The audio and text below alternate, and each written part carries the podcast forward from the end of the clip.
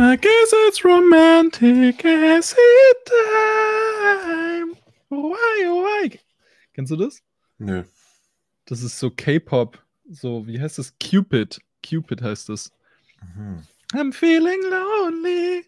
And I wish somebody gonna make it on me. Now I'm crying in my room.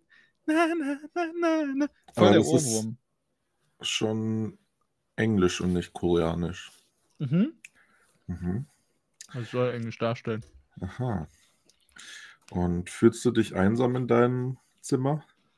Nö. Warum Also singst du das nur so, ohne es wirklich zu fühlen? Ich fühle das voll. Aber ich, ich denke in dem Moment natürlich an äh, Cupid, also Amor. Aber du, du weißt schon, dass äh, jetzt alle Leute dir dabei zuhören, wie du dein Billighuhn in dich reinschmatzt. dein vorgegartes. Mm, das kriegt niemand mit, das hört man ja nicht. Außerdem habe ich ja dafür Abstriche gemacht, dass ich eben kein Porsche fahre. Hast du diese äh, Doku gesehen? Klar, ich habe diese Die, die Doku mit Ich scheiß aufs Klima. Nee. Was passiert da? Musst du auf jeden Fall mal machen. Weil da geht es um, ja, so, so Rich Kids, Neureiche, die quasi, ja, so ein bisschen darüber reden mit dem Dude, der die Doku macht, dass ihnen ja das Klima eigentlich scheißegal ist und dass sie der Meinung sind, wenn man mehr Geld hat, kann man halt mehr Geld ausgeben und dementsprechend sollen sich die armen Menschen äh, nicht darüber aufregen, dass sie selber weniger Emissionen verursachen Aha. können. Äh, und mein, mein Favorite-Ausschnitt dabei ist, wie der Dude von der Doku so auf Sylt ist, an diesem Privatflughafen und so ein blondes Mädel interviewt, die dann, die dann so meint, naja, äh, arme Menschen können ja auch fliegen, aber dann halt eben nicht mit einem Privatjet, sondern eben mit einem normalen Flieger. Und er so, ja, das verursacht ungefähr also mit Privatjet verursacht ungefähr so 200 mal mehr Emissionen, als wenn du in der Economy Class fliegst. Und ich so, ja, nee, also das, das sehe ich so nicht. Achso, ja, ja, dann ist ja in Ordnung. Na, wenn du das nicht so siehst. Ja, also eigentlich, das ist doch so diese Scholz-Mentalität. Nee, also daran kann ich mich nicht erinnern.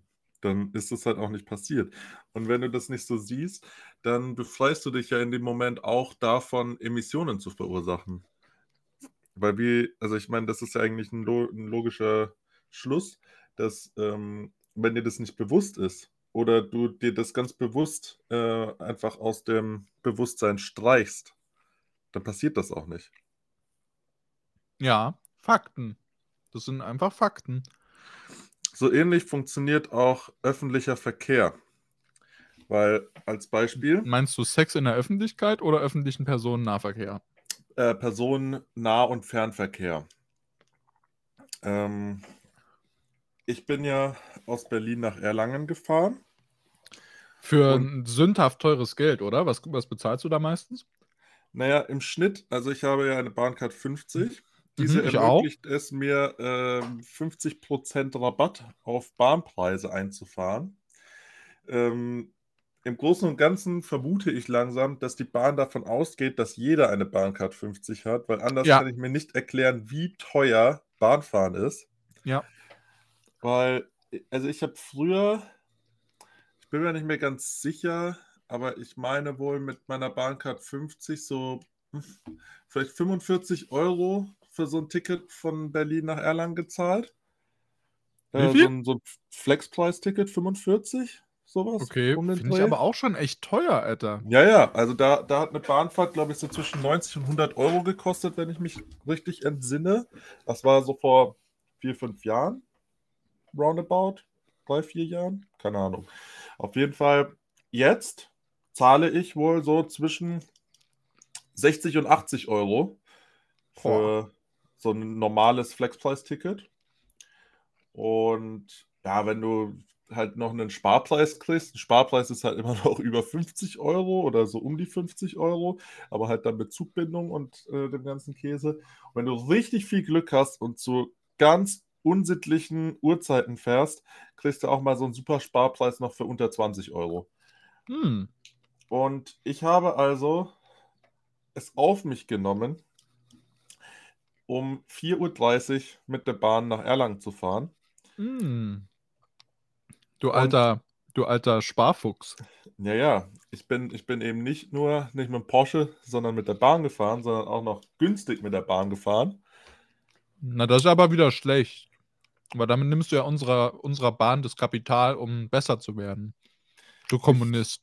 Bin mir relativ sicher, dass die Bahn konsequent nur versucht, schlechter zu werden, damit die Leute weniger Bahn fahren, um, die Auto, um, um der Automobilindustrie unter die Arme zu greifen. Anders kann ich mir das nicht mehr erklären. Und lassen. natürlich, indem du immer schlechter wirst, fahren weniger Leute mit der Bahn. Das heißt, es kriegen weniger Leute mit, wenn du unpünktlich bist. Und du bist weniger überlastet, weil ja weniger Leute mit der Bahn fahren. Das ist ja voll smart. Das löst ja alle Probleme. Ja, das ist eigentlich äh, würd das- Unternehmertum einmal eins. Ich würde es machen wie in Indien. Als wir in Indien waren, da äh, gab es diese, diese Regionalzüge, die haben einfach keine Türen gehabt. Da haben sich die Leute einfach so festhalten müssen. Sowas würde ich zum Beispiel einführen. Zum Beispiel auch in der S-Bahn in Berlin. Einfach um da mal so ein bisschen ja, Pfiff in die ganze Sache reinzubringen. Nun ist es ja so, ich fahre also mit einem Zug um 4.30 Uhr für 13 Euro. Das ist ja per se eigentlich gut. Mhm.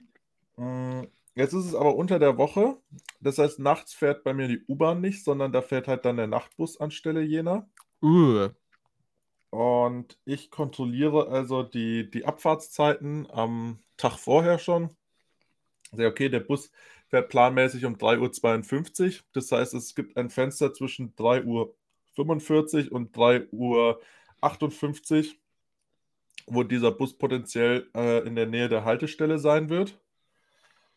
Ich stelle mich also schön um 3.40 Uhr unten an die Straße, komme erstmal bei mir so, ich laufe so die Treppe runter, laufe durch den Hof, mache die, die Tür vor an die, an die Straße auf. Dann stehen erstmal unwahrscheinlich viele Polizisten vor mir, die Chillig. irgendeinen Typen äh, inhaftieren, welcher sich gerade beim Köfteessen an diesem Nahrungsetablissement neben meines Hauses befand.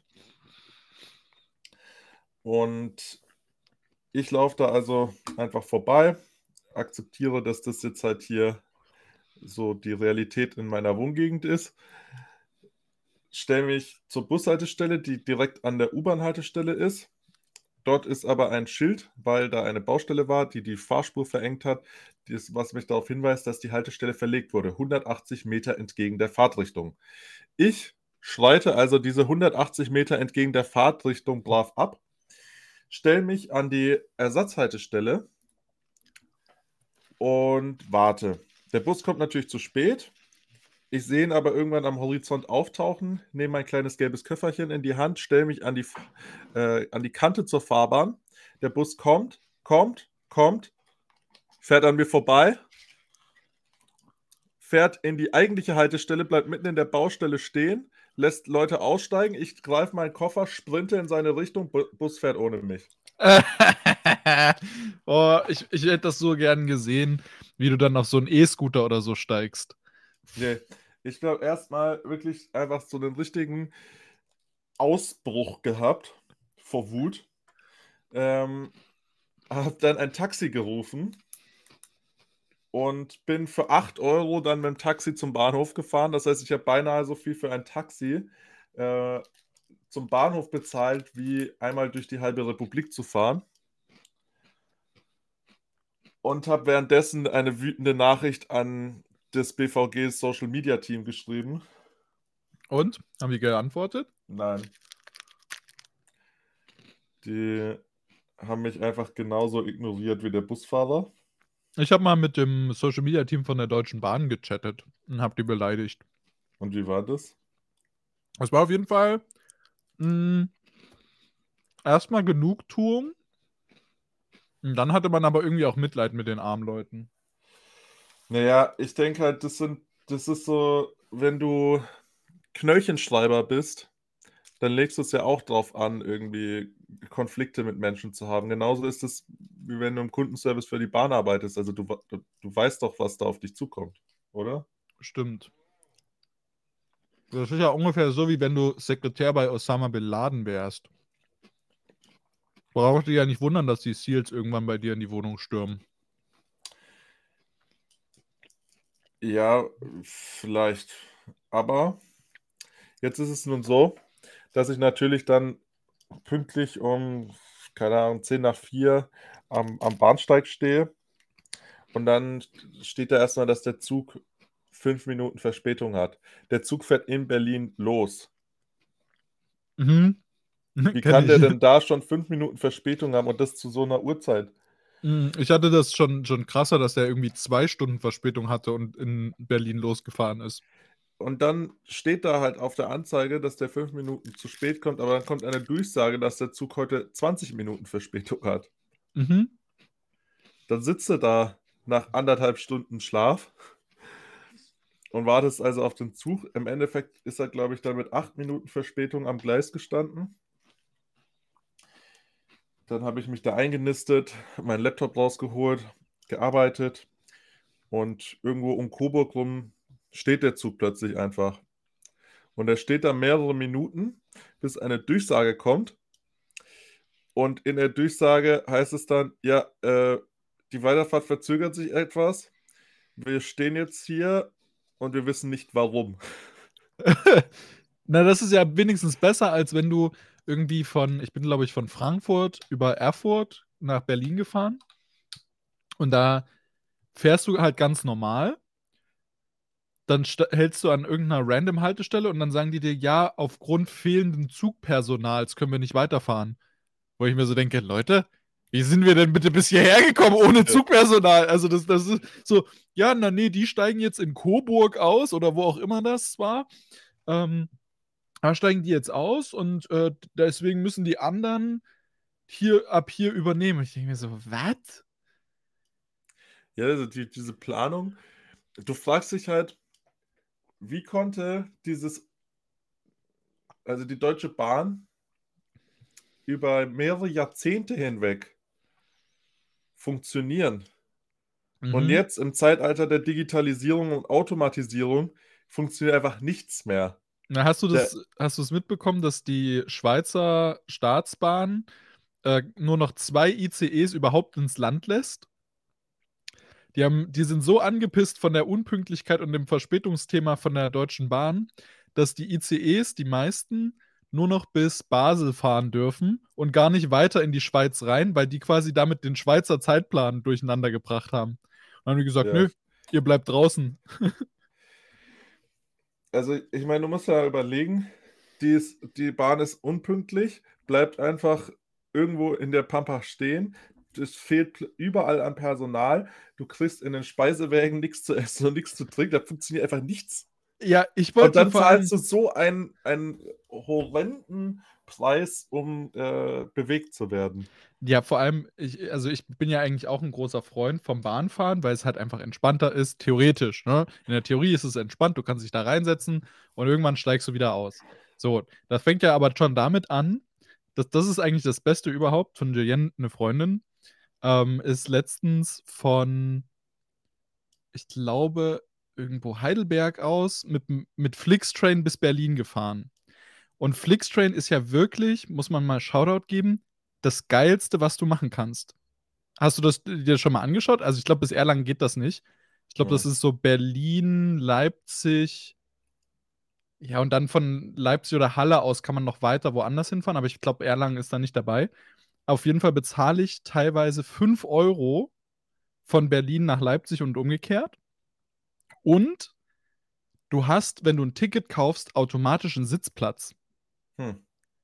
Also für 5 Euro, dafür, das kostet mich die Sitzplatzreservierung für mein 60-Euro-Ticket, ja. was ich normalerweise bei der Deutschen Bahn kaufen würde. Und das ist aber für die Leute so komisch, dass sie dann eben auch einfach eine Sitzplatzreservierung noch dazu gebucht hat, aber das bedeutet nur, also da bezahlst du nur extra, wenn du einen Wunschsitzplatz haben möchtest. Aha. Und Flixtrain wirklich unendlich geil. So, da, da gibt es auch Sachen, ja, okay, dann ist mal das Klo kaputt, ja, meine Fresse, passiert halt. So, aber die ZugbegleiterInnen super freundlich, super nett, äh, super verständnisvoll. Also es gibt auch viele Leute, die das immer noch nicht gecheckt haben, dass du mit einem Deutsche Bahn-Ticket nicht in den Flixtrain steigen kannst. Ähm, und da sind die auch immer so, ja, machen Sie sich keinen Kopf, steigen Sie, ja, bla bla bla. Ähm, und ansonsten, ja, bin ich, also das ist wirklich so meiner Meinung nach das Beste, was passieren kann, weil die zeigen halt, dass privatwirtschaftlich das dann doch irgendwie funktioniert. Und vor allem Und auch zu einem angemessenen Preis. Wie lange fährt die, der Flixtrain von Berlin nach Leipzig? Äh, ich glaube, eine Stunde 15 oder eine Stunde 20, also fast so schnell wie ein ICE. Ja, Ja, absolut. Also es ist, es ist bombastisch. Weil mit der Regio bist du auch ewig unterwegs von Berlin nach Leipzig. Genau, nee, nee, das ist ein, ein richtig schneller, schneller, schneller Zug. Ich kann, warte mal, wo habe ich mein Handy? Ach, das liegt da drüben. Ähm, nee, ich kann ja mal nachschauen. Aber wenn du, also das ist wirklich so ein Ding. Und das Geile ist halt, ähm, dass du, glaube ich, von Leipzig nach Erlangen teilweise deutlich weniger bezahlst, als wenn du, also wenn du von Erlangen nach Leipzig und von Leipzig nach Berlin fährst, bezahlst du teilweise weniger, als wenn du von Erlangen direkt nach Berlin buchst. Nee, ja, Das ist richtig ist ja auch fast doppelt so weit. Ja, nee, aber ich meine, wenn du, wenn du beide Sachen einzeln buchst, so. addiert, bezahlst du teilweise, weil wir hatten jetzt geschaut wegen deinem Geburtstag, ähm, von Berlin nach Erlangen. Aber wir werden wahrscheinlich auch einfach mit dem Auto fahren, weil das kostenmäßig und alles halt besser ist. Und da kann ich dich sogar mitnehmen, rückzu. Ja, je, je nachdem, wie, du, so. wie lange du da bist.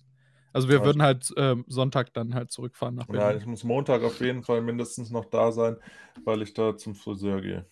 Das kannst du auch in Berlin machen. Ich war seit 2011 bei keinem anderen Friseur mehr. Ja, das ist ja kein, also das sieht man, aber das, deswegen musst du dich ja, sage ich mal, nicht äh, Guck mal. limitieren. Du musst ja jetzt dein untreues Verhalten nicht auf mich projizieren. Ja, nur weil du jeden an deine Haare ranlässt, muss das ja nicht jeder machen. Das kannst du doch auch akzeptieren. Hm. Wieso hast du eigentlich so kleine Augen? Weiß du ich siehst nicht. so aus, als hättest du nicht geschlafen. Nee, das, ich habe allgemein kleine Augen, tatsächlich. Nee, du hast selber nur einen großen Kopf und normal große Augen. Ja, und ich habe so eine Stirnwulst und dadurch, dass die Sonne mir jetzt ins Gesicht scheint, habe ich quasi Schatten über den Augen. Deswegen wirken Aber die kleiner. Gorillas haben das auch. Ja, sage ich ja. Stirnwulst die nennt sich haben, das. die haben aber auch sehr starke Rücken. Bekanntermaßen. Und du hast zwar auch so optisch gesehen ziemlich starken Rücken, aber dafür ist dein Pull ziemlich schlecht. Ja, Wie, wie ich das äh, in meiner langjährigen Erfahrung im Streetlifting beurteilen kann. absolut. Das sind Facts. Facts, die du spittest. Ich bin jetzt tatsächlich sogar kurz davor, ähm, wieder auf Klimmzüge umzusteigen, weil ich die Bewegung einfach cooler finde. Das ist so, ein, so eine Debatte wie, wie im Powerlifting zwischen Sumo und Conventional.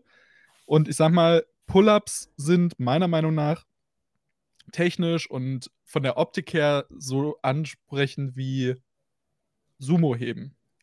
Ich finde Pull-ups einfach geiler. Und ich finde Sumo-Heben auch geiler. Objektiv finde ich Sumo-Heben ähm, ist das schönere Kreuzheben.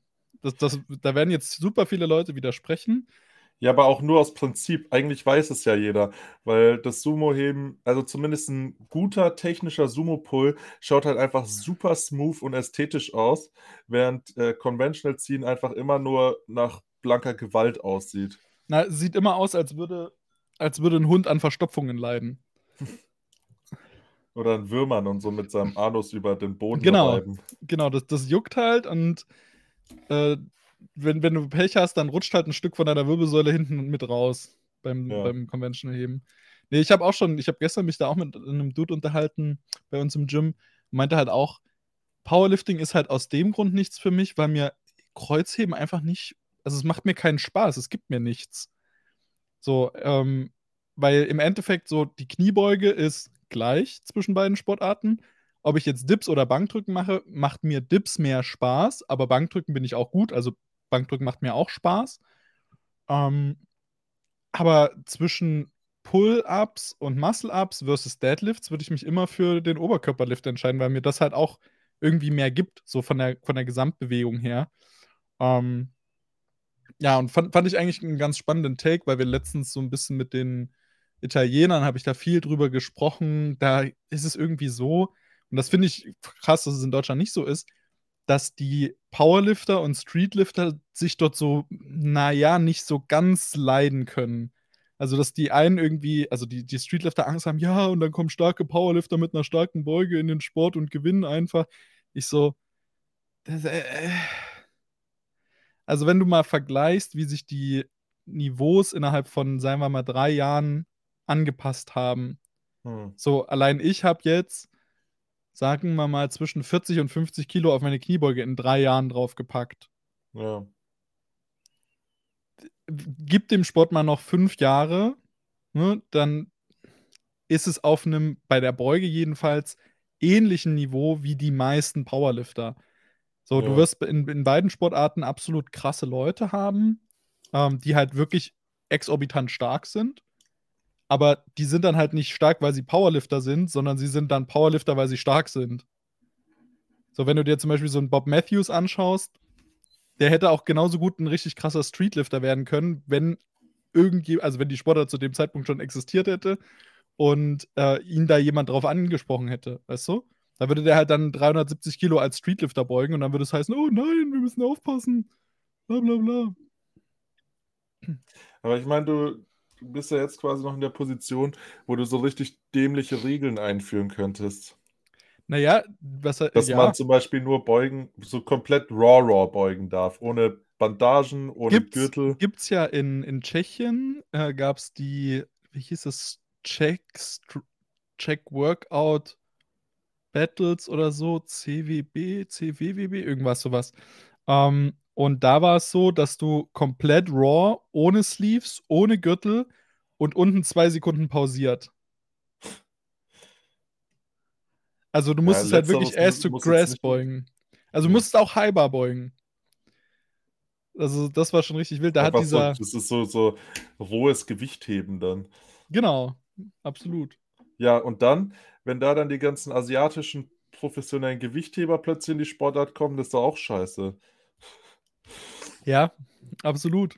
Also vor allem, wenn, wenn der Olympiasieger im Gewichtheben sich dann denkt, ja, lass mal die Sportart wechseln, in der ich keinen Cent verdiene und die überhaupt keinen, kein Prestige mit sich bringt.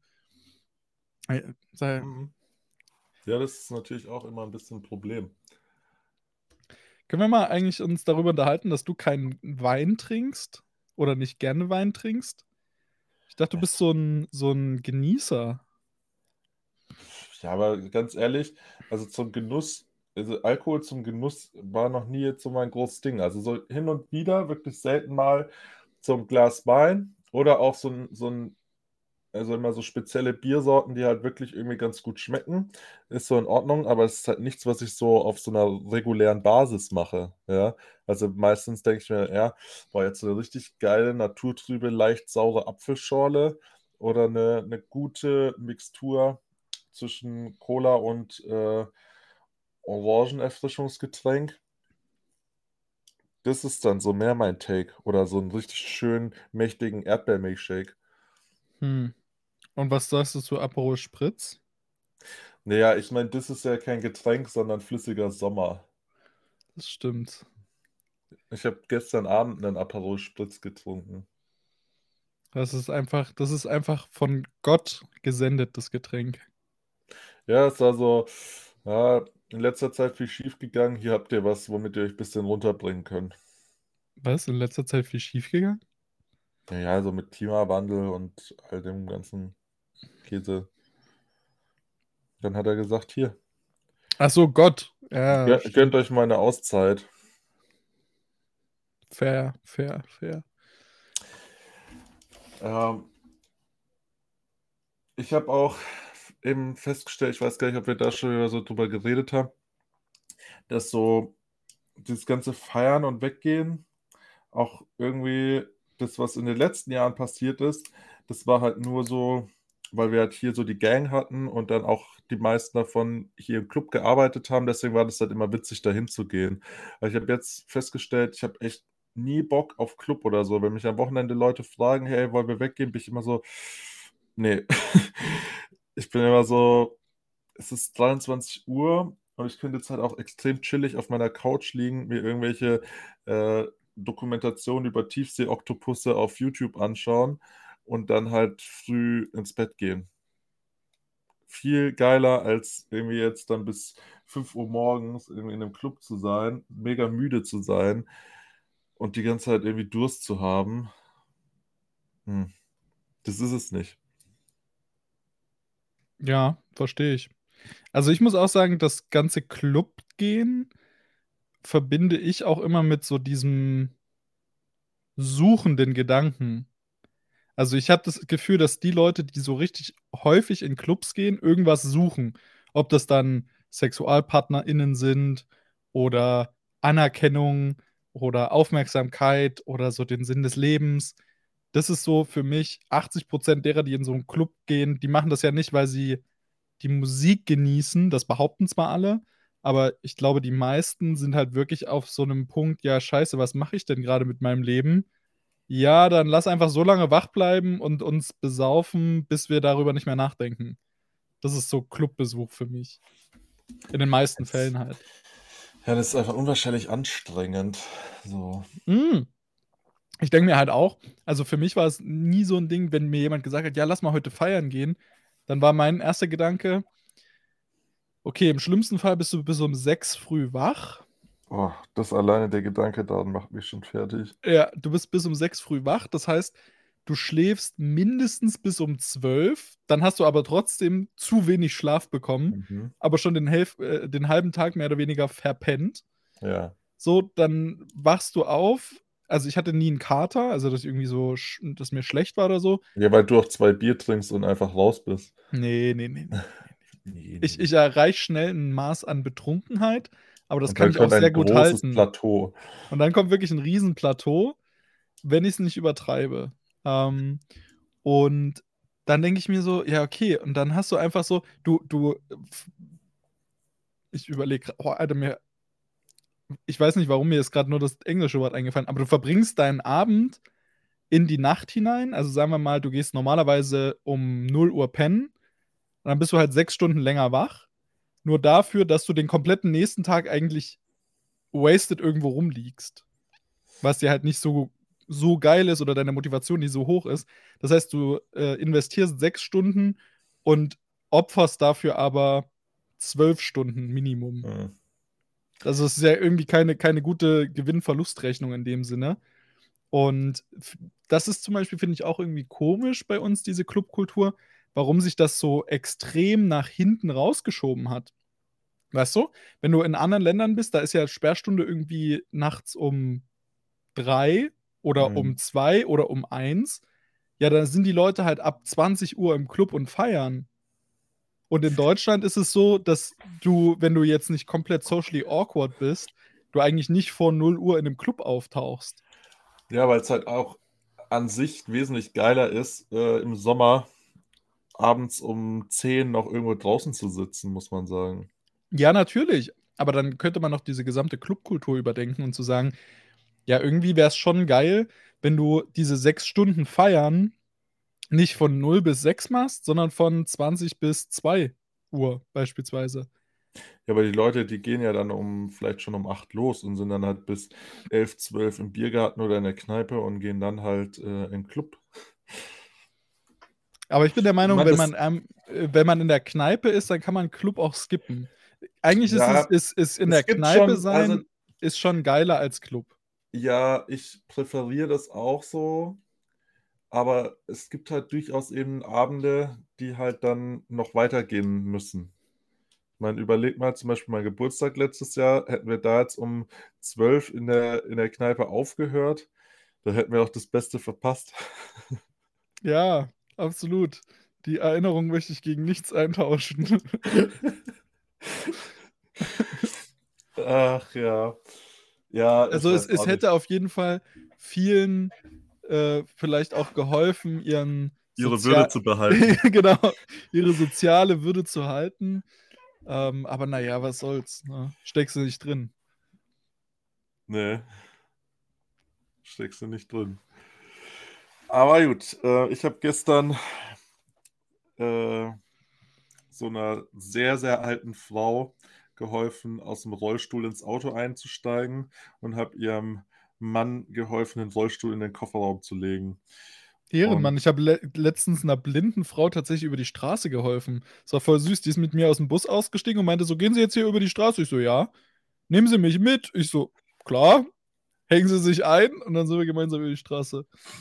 Aber glaubst du, dass sie nur wollte, dass du ihr über die Straße hilfst oder dass sie wollte, dass du sie komplett mitnimmst? Weiß ich nicht. Also sie, sie sah jetzt nicht homeless aus.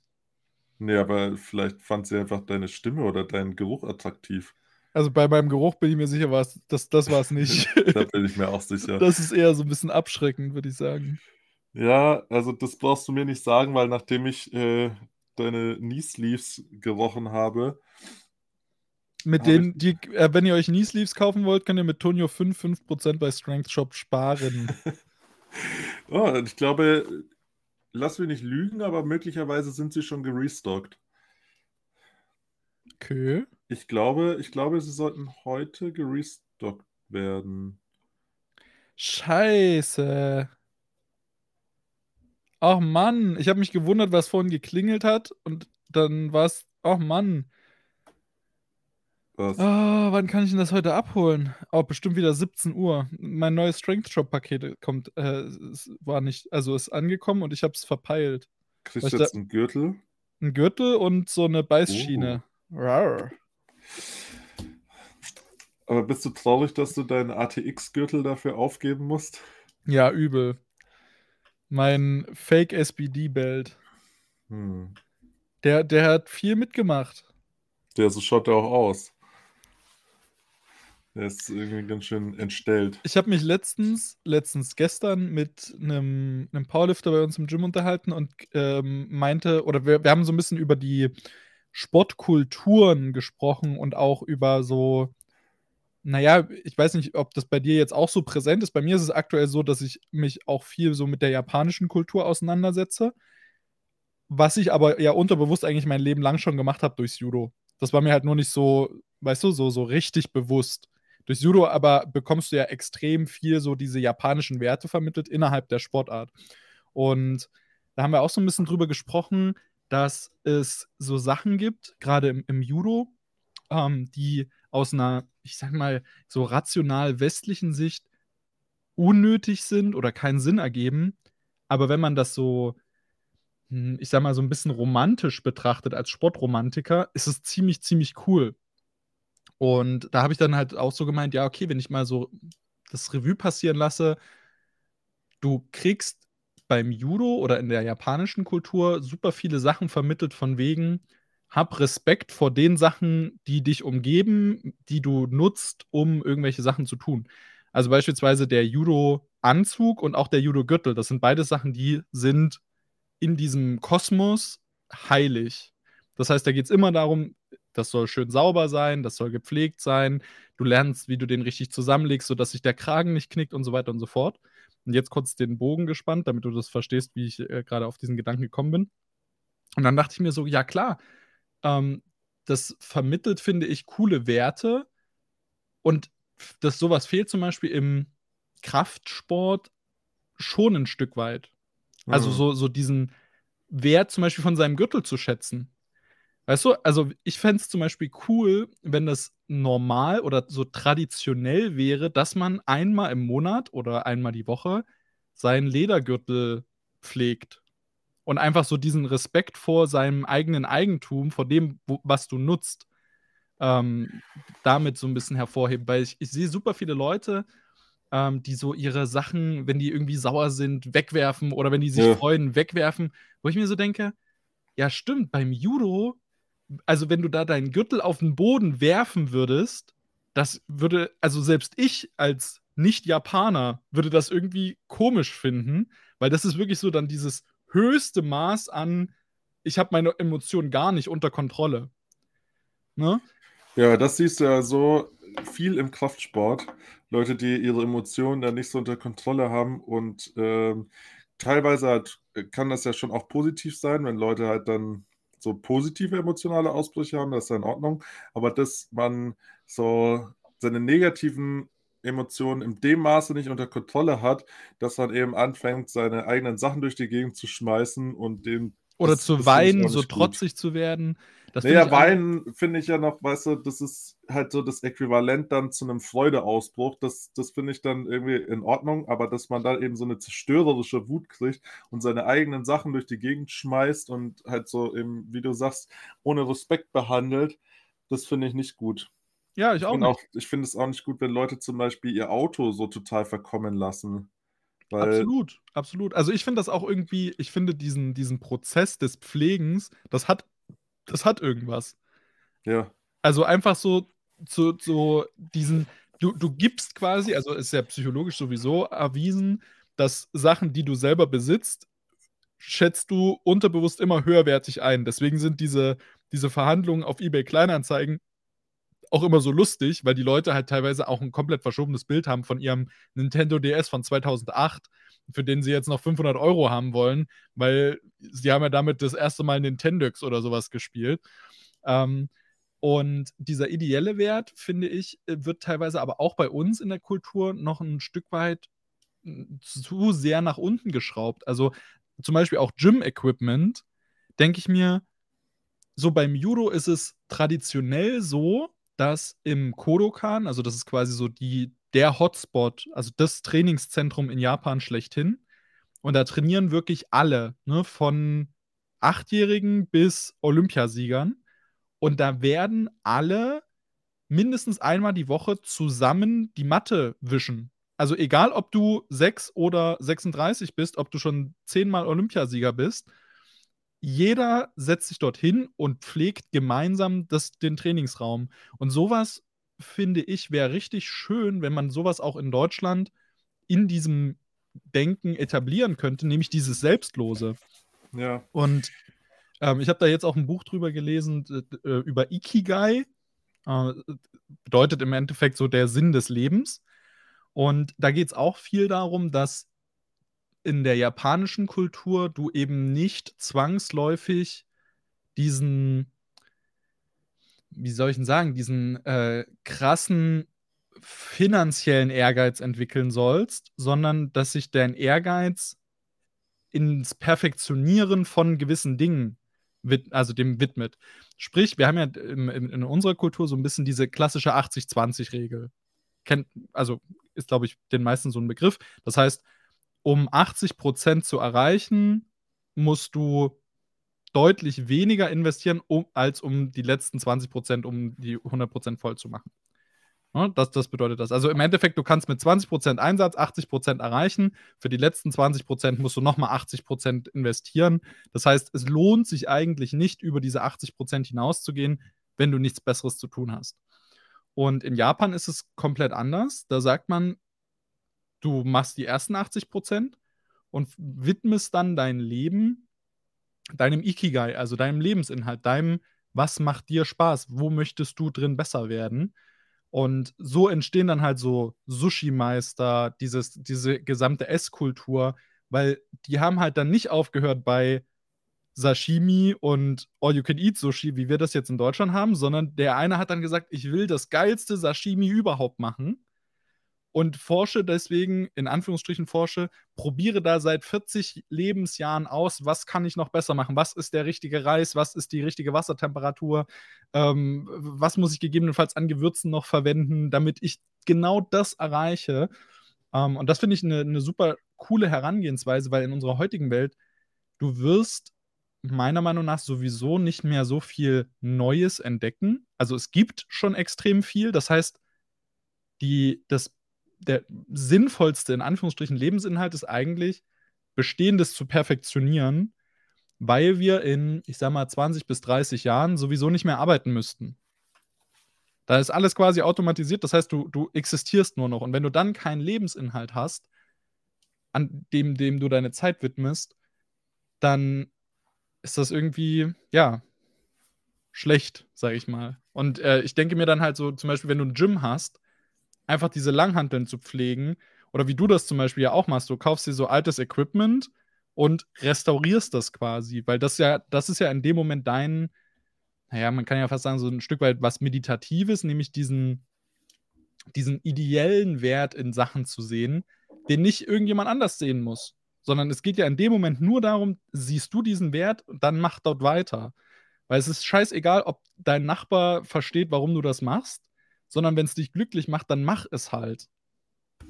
Ja, ich meine, was mich zum Beispiel ein bisschen genervt hat, sage ich jetzt hier mal so ganz offen, war, dass äh, jetzt über Wochen oder gar Monate hinweg, wo ich halt hier nur sporadisch da war, sich nie mal jemand anders von den Leuten, die hier in, im Gym trainieren, was ich da aufgebaut habe, äh, und mal gestaubsaugt haben.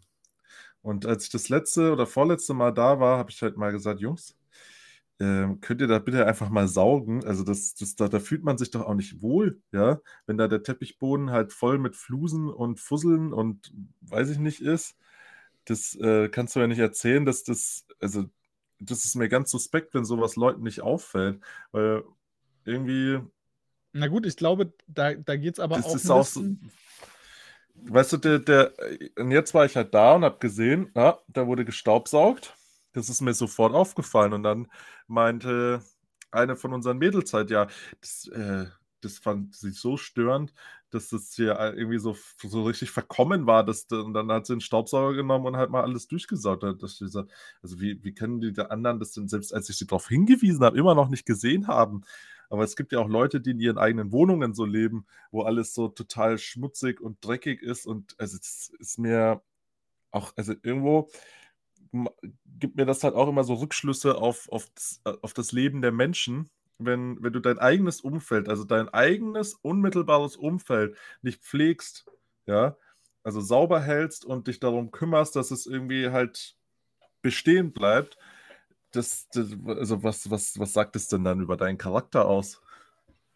Ja, stimme ich dir, stimme ich dir absolut zu. Also ich glaube, da ist es, ähm, das ist vielleicht auch ein bisschen dem geschuldet, dass es manchen einfach wirklich nicht auffällt. Also ja, aber warum von, fällt das denen nicht auf? Das ist doch der springende Punkt. Mh, hm, ich weiß nicht, weil, weil man eventuell einfach nicht so. Das ist, glaube ich, auch einfach so ein, ein gewisses gesellschaftliches Ding in Deutschland ähm, oder in der westlichen Kultur, dass man halt doch mehr auf sich selbst erstmal bedacht ist, weißt du?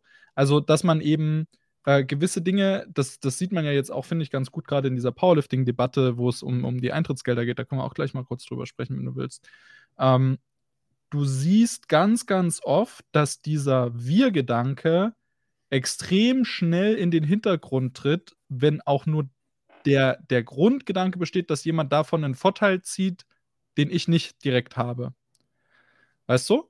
Also in dem Moment, wo du quasi sagst, okay, ähm, das, das Gym zu reinigen, davon profitieren ja andere auch. Das ist, glaube ich, so das, das Grundübel bei uns in der Gesellschaft, dass man eben anderen grundsätzlich erstmal nichts gönnt. Ja, aber deswegen ist auch unsere Wirtschaft so stark.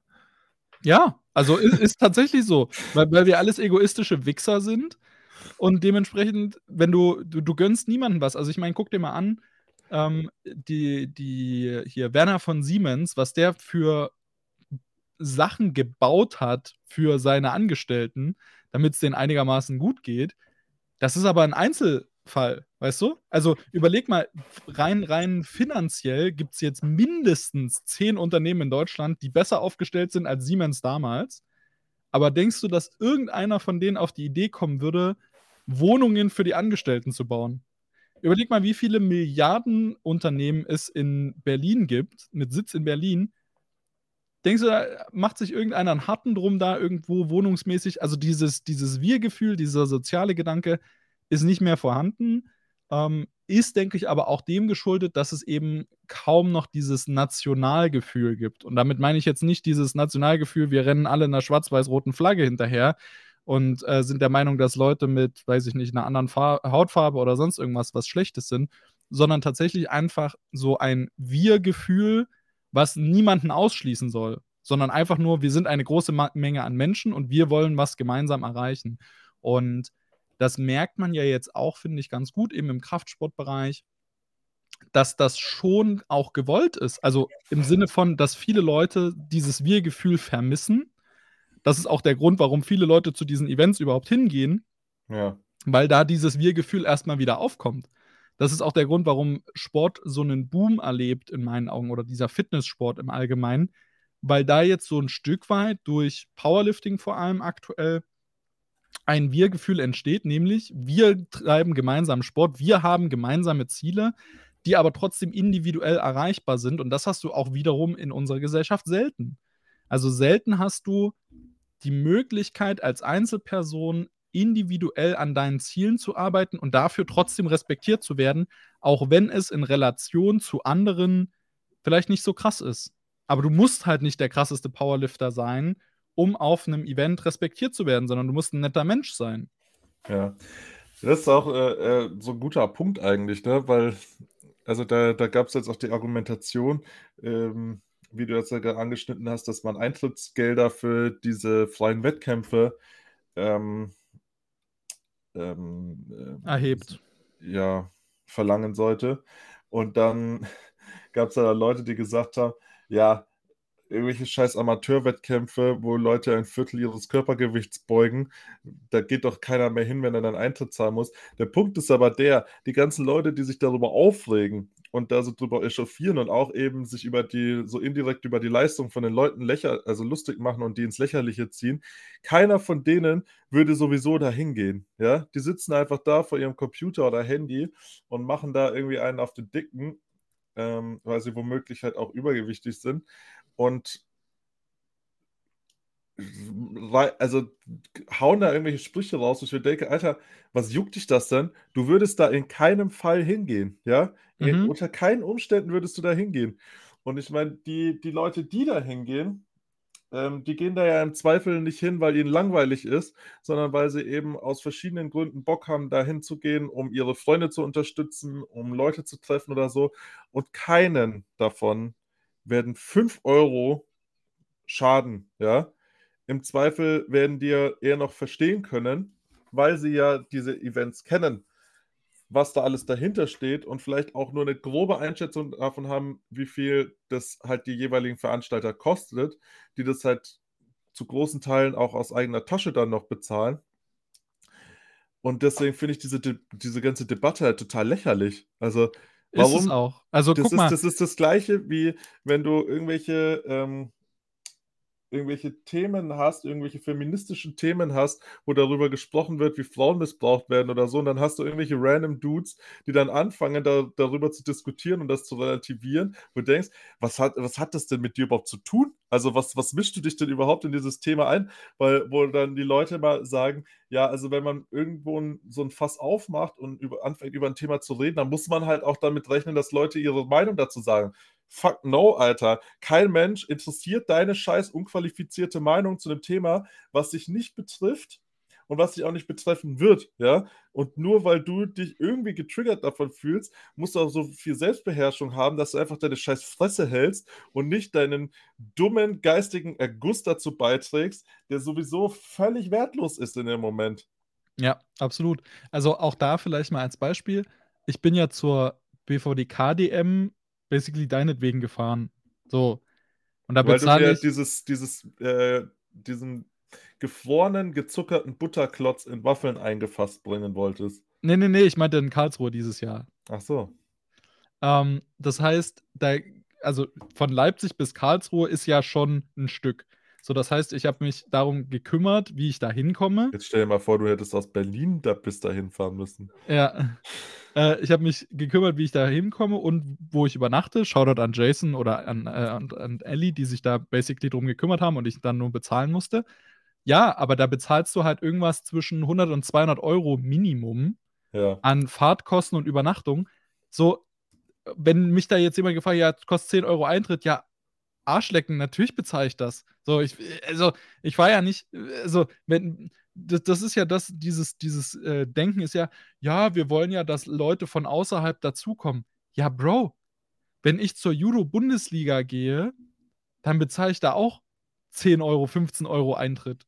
So, denkst du, dass die Halle deswegen leer ist, dass da niemand Neues mit dazukommt, sondern du gehst da hin und beim Powerlifting kommt ja noch dazu, dass 90 Prozent derer, die dort sind und die dorthin gehen, sich den Sport halt aktiv anschauen wollen So, das ja, heißt, ganz genau. so Als die, ob, das ist ja keine Hemmschwelle. Es wird die ganze Zeit da irgendwie so Genau. dargestellt, als ob ein Fünf, ein Fünfer eine Hemmschwelle für irgendwen wäre. Also wenn überhaupt ist eben die Anreise, die Anfahrt oder die Genau. Übernachtung oder irgendwas, das sind Hemmschwellen. Aber 5 Euro für ein ganzes Wochenende zu bezahlen, Alter.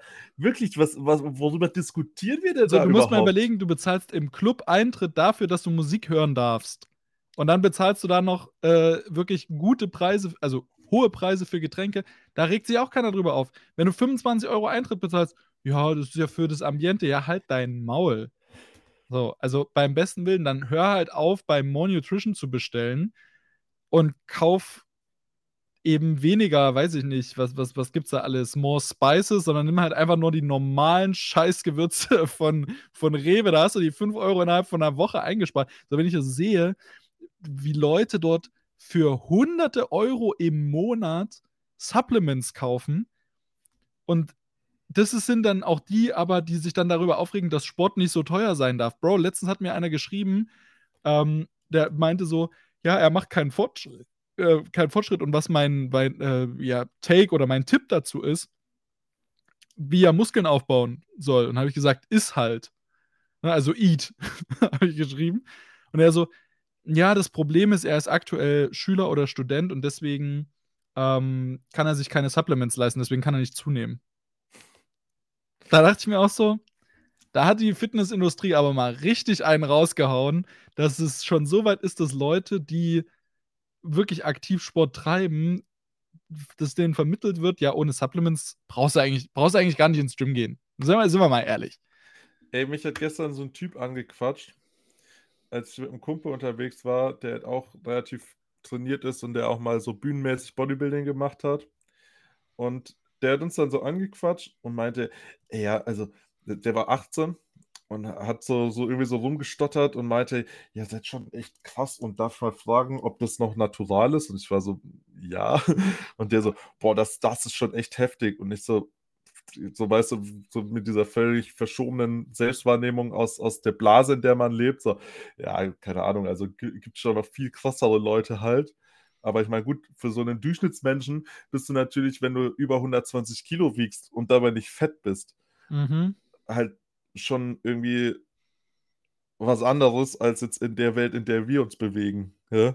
Ja. Und da, da hat er da eben da so voll, und ich kann auch mit sowas dann überhaupt nicht umgehen, weil ich halt in dem Moment auch gar nicht, also ich, ich verstehe das zwar natürlich, also ich, ich kann das nachvollziehen, wie das aus der Perspektive ist, aber ich kann mich da halt trotzdem dann nicht so reinversetzen, dass ich dann halt sage, ja klar, der, ich bin ungefähr der krasseste Typ, den du jetzt jemals gesehen hast. Und ich bin also, ja, was soll ich dir jetzt sagen? Und dann ähm, hat er halt dann auch so angefangen und meinte, ja, darf ich mal fragen hier nach einem Tipp hierzu, dazu. Und meinte halt dann auch so, ja, was, was ist die beste Übung, äh, um, um halt einen guten Rücken zu kriegen? Oder was, was, also was, und ich meinte, naja, ist völlig egal, was du machst, Hauptsache du machst es halt, ja. Du, das ist, es ist am Ende eigentlich relativ egal, was du machst, Hauptsache du machst es halt halbwegs ordentlich über einen längeren Zeitraum und frisst halt dabei. Das ist, das ist schon alles, ja. Also damit erreichst du schon mehr als die allermeisten Leute, die versuchen, alles zu perfektionieren, das dann drei Wochen durchziehen und danach halt irgendwie vier Monate wieder nichts machen. Damit gewinnst du halt nichts.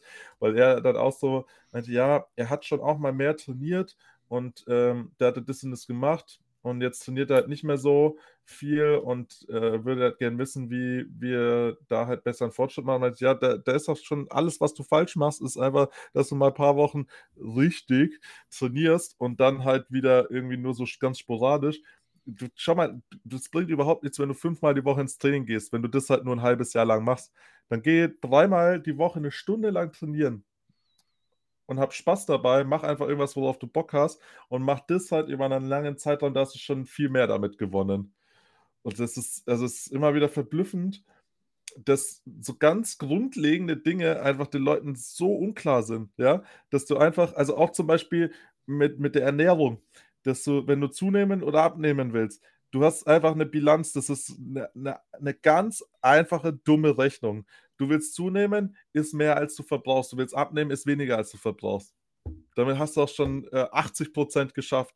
Für die restlichen 20%, das ist eh zu anstrengend, das machst du nicht, also kümmere dich um die 80% und gut. Genau, scheiß auf die Japaner. ähm, ja, kann ich nur absolut zustimmen. Also, ich finde es halt auch so geil, wenn die Leute dann fragen: „Ja, wie lange machst du das schon?“ Und dann sagst du denen so: „Ja, seit zehn Jahren.“ Oh, scheiße.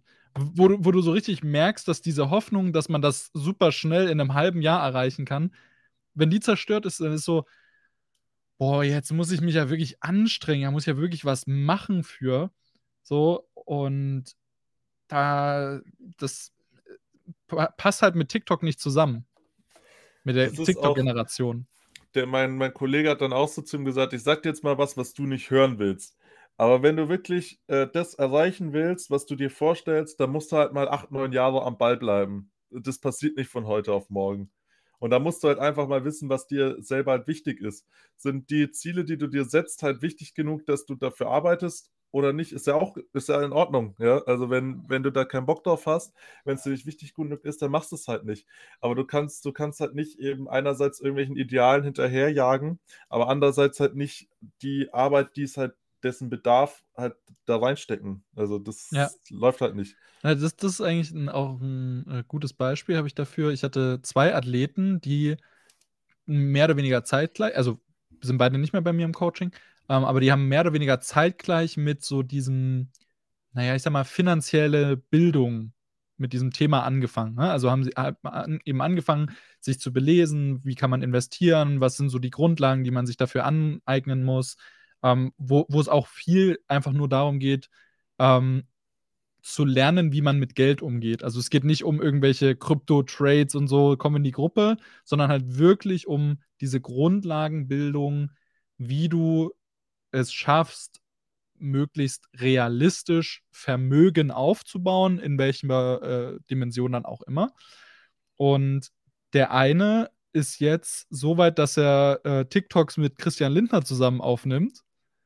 Der andere ist halt immer noch auf dem gleichen Level wie vorher, weil da, da hast du dann einfach gesehen, der Person A hat sich da so krass dahinter geklemmt.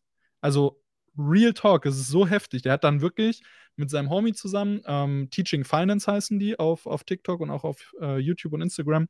Kann man sich auf jeden Fall mal anschauen. Die machen da recht, ja, ich sag mal, gut verständliche, einfach verständliche Sachen, wo immer mal so ein paar Tipps mit reinkommen.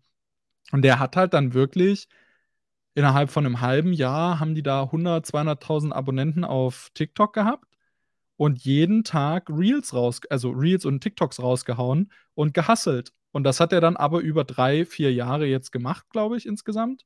Also müsste so 2020, also knapp drei Jahre. Ja, und dann siehst du jetzt, wo er steht. Aber das hätte er halt nicht geschafft, wenn er das jetzt nur über drei Wochen gemacht hätte. Hm. Also, die, wenn, wenn du so einen Hype kreierst, das, das, ist eine Sache, aber auch bei Social Media beispielsweise, was ja auch viele so, viele haten ja so diese ganzen äh, krassen Influencer und so. Ja, einerseits ist es natürlich so, dass du verhältnismäßig weniger machen musst, als zum Beispiel jemand, der jetzt acht Stunden auf dem Bau arbeitet am Tag. Aber du musst es halt auch erstmal machen. So, wenn es so einfach wäre, warum machst du es dann nicht selber? Anstatt dass du dich darüber aufregst, könntest du dich doch auch jetzt in die Küche äh, und einen TikTok aufnehmen. So. War das, ich hasse auch diese, diese, diese Neid- und Hassgesellschaft. Aber da sind wir ja wieder bei dem Punkt, was wir ja. vorhin meinten. Ja. Also das, das, das ist halt nicht dieses, wir-Gefühl, so das siehst du auch bei uns, finde ich. Äh, Doch, das ist dann schon wieder das Wir-Gefühl von den ganzen Spackos, die sich dann auf Facebook zusammenschließen und kollektiv über irgendwas aufregen. Genau, genau, aber das ist dieses, diese komplett negative Form davon.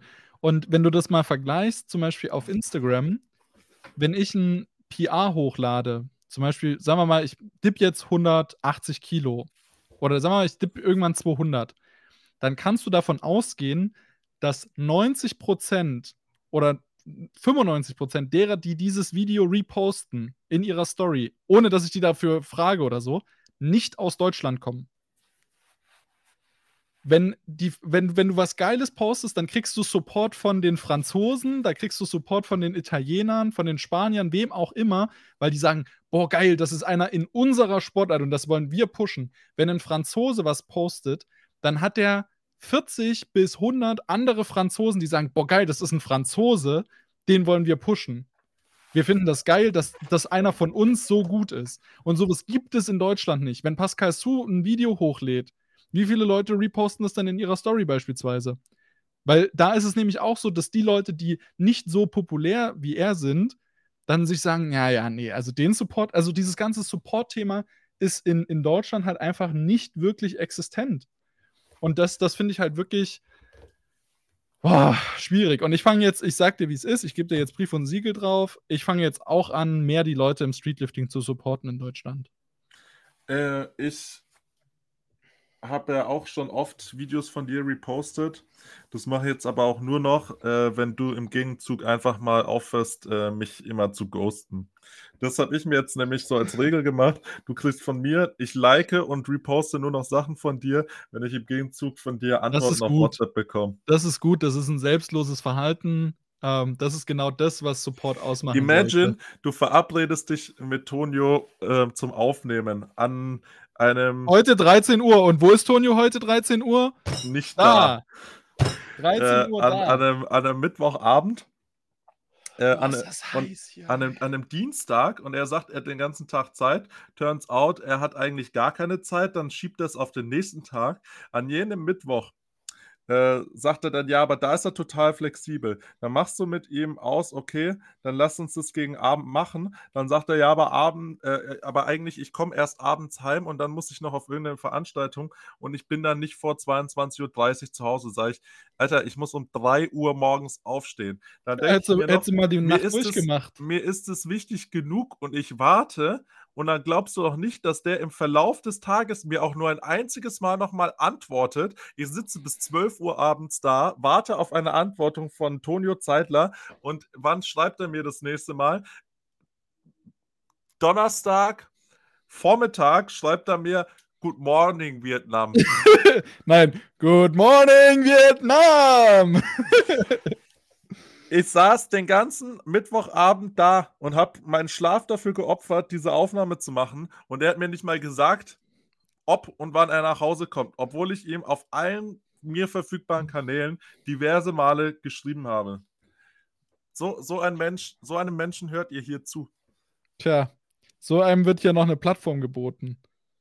Ja.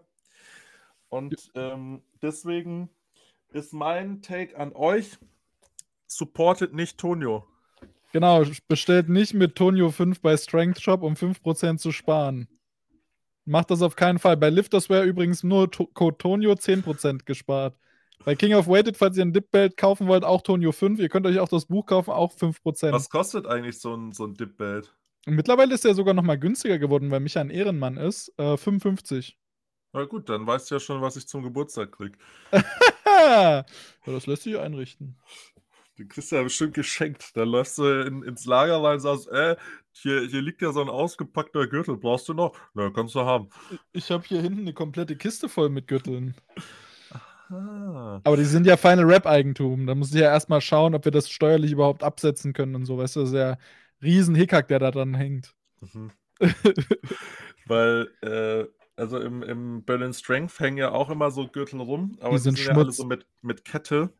Und ich habe mir sagen lassen von einem Kollegen, der relativ äh, gut ist im Dippen, aber ich möchte seinen Namen nicht erwähnen, weil ich ihn nicht unterstützen möchte. Äh, der hat mir gesagt, ich soll das nicht mit so einer Kette machen, sondern mit so einem. Eine Daisy, Daisy Chain heißt das. Also es ist quasi auch eine Kette.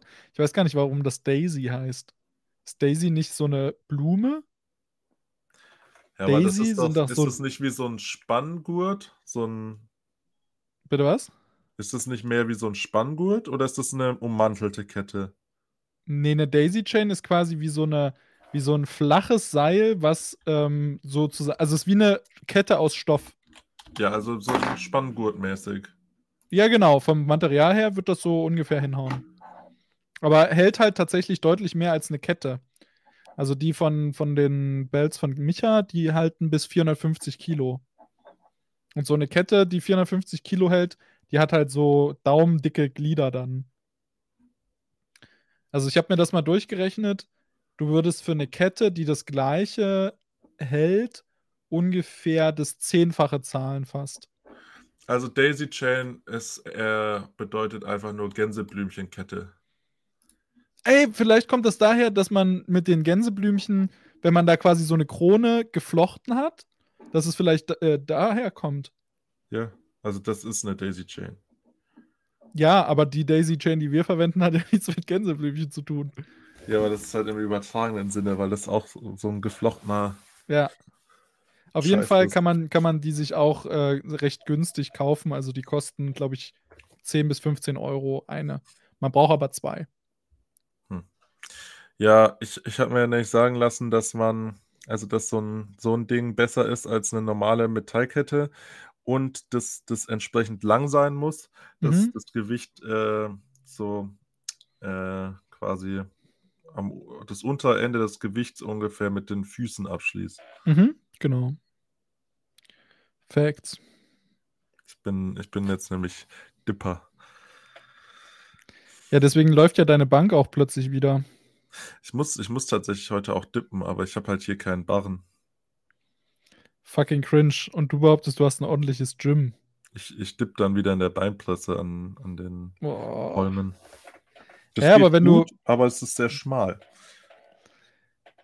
Aber so 'n Barren zu bauen, ist auch nicht nicht die Welt. Ja, musst du dann halt nur irgendwo stabil unterbringen. Kannst dir ja 'n Home Gym Builders Barren kaufen. Ja, aber wo bringe ich den an? Hast du kein Rack? Also, kein Das das Cage? Rack ist unwahrscheinlich wackelig. Mhm. Also, das das das ist nix. Können natürlich einfach so einen von diesen Stahlträgersäulen anbohren. Weiß ich jetzt nicht. Das glaube ich da da steht das Verhältnis nicht so gut zwischen Aufwand, Nutzen, oder? Boah, ich muss echt kommt dringend drauf aufs an, wie Klo. wichtig Dips sind. Ja, wir haben jetzt hier auch schon über 'ne Stunde. Deswegen, ähm, sage ich jetzt an der Stelle Tschüss. Tschüss.